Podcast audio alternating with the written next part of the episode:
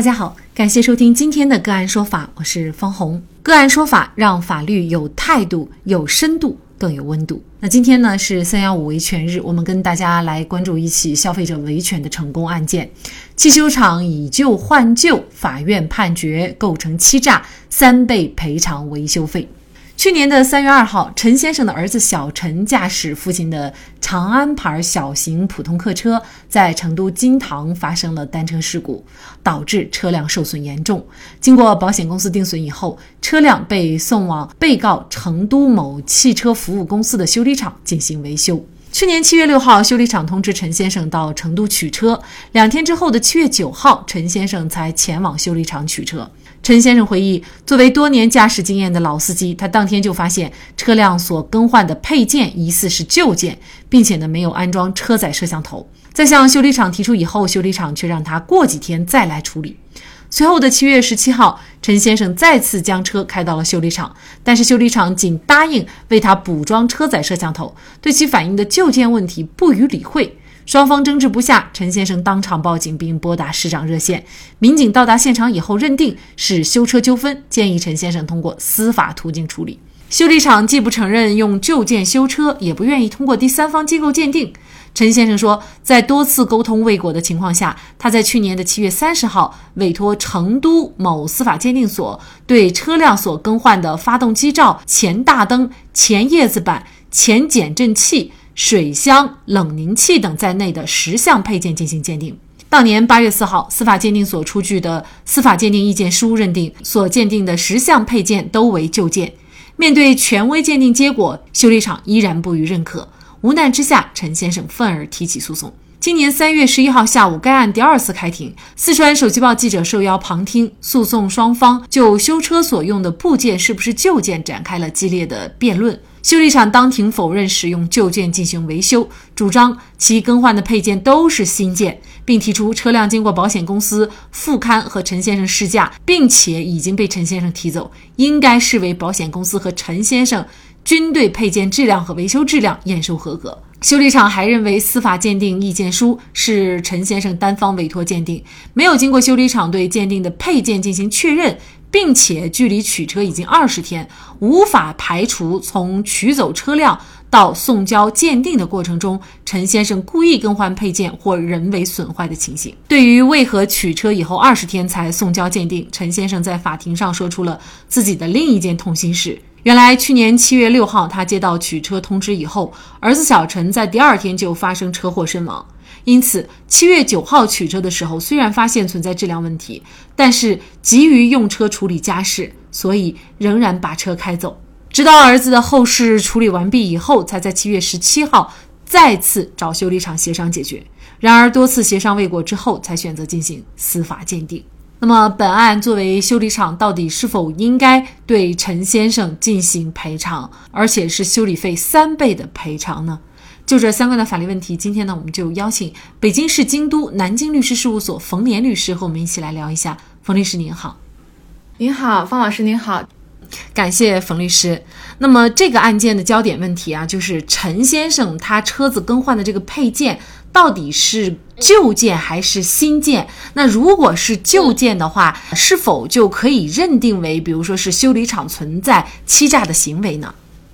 我认为，如果是被认定为这个零配件是旧件的话，那么是可以构成欺诈的。因为维修厂在这个维修的过程当中，一直明确的告诉陈先生，这个部件为新件。而且按照我们一般正常人常识的理解，那么我将汽车送到维修厂去进行一个维修，那么你维修厂给我更换的肯定是新的零部件。所以说，如果说在确认是旧的零配件的基础上，嗯，仍然声称是新建的这么一个行为，我认为是可以构成欺诈的。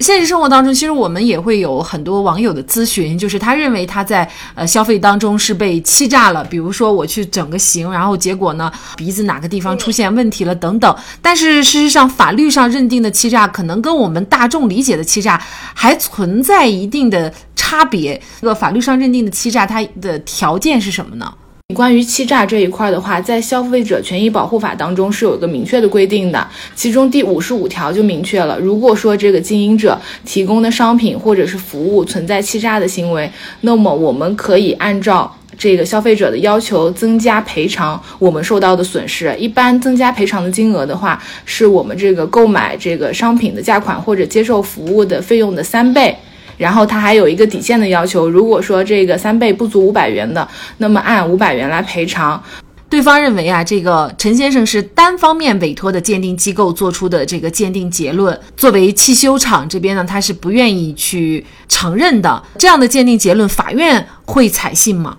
一般来说，依据这个民事诉讼法的规定，如果说是有这个需要委托鉴定的这个事项，是需要双方共同协商确定一个鉴定机构的。但是在本案当中有个特殊情况，这个修理厂一方完全是拒绝配合陈先生，或者说与他共同协商确定一个鉴定机构的。那么在这种情况下，陈先生作为一个弱势的消费者，他只能自行先行申请一个鉴定。如果说这个鉴定机构是具有相关资质的，的，然后并且它的程序是合法的，那么在这种情况下，关于这个鉴定结论，一般也是会被法院所采信的。那修理厂呢，他还提出了一个呃理由，就是他认为呢自己没有去以旧换旧。他说呢，陈先生取车以后二十天，然后才去送交的鉴定，这么多天的时间里，陈先生呢他是有可能，比如说故意更换配件或者是人为损坏的。那您觉得这样的一个抗辩理由成立吗？首先，关于这个送交的时间，哈，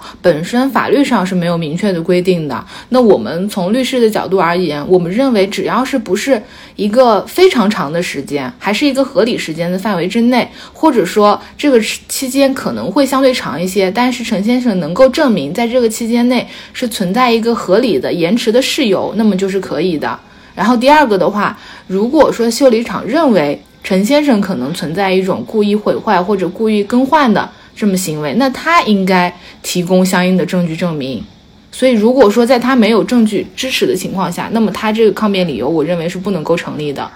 那其实从这个角度来看，修理厂拿出证据其实是比较困难的。嗯，是的，是的。那么这个案件的承办法官呢，罗莎就表示啊，他说最近这些年呢，汽修领域也是引发了纠纷比较多。那主要呢，就是在于维修机构要么无资质，要么过度维修，要么捆绑消费，或者是呢配件以次充好，收费又不透明等等方面。有一些部分的侵权行为已经构成了消费欺诈，那么这个呢，也在于，比如说咱们的消费者跟汽修人员之间是存在一些专业知识和信息的不对称的。其实我们作为消费者，因为对车辆的维修呃是行外人，所以呢，对于汽修厂他告诉你怎么修，你也只能被动的接受，似乎没有办法。嗯，那么您觉得像消费者在修车的过程当中，怎样避免能够不被欺诈呢？关于这个问题，也是我们律师经常接到这个消费者啊日常咨询的一类问题，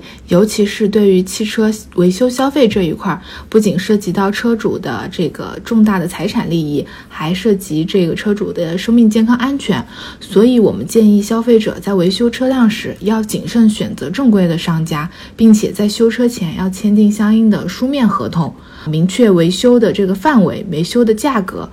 配件的单价和质量等级这些，并且在车辆送修的前后，可以拍照或者录像的方式记录车辆维修的一个状态。及时保存相应的证据，以便如果说后续日后发生相应的纠纷，有据可依。那么，如果说我们已经遭遇到维修欺诈了，那该怎么办？这个时候，我们更加要保留相应的证据，比如说聊天记录，比如说相应的单据、发票和合同，以及车辆当时的一个状态等等。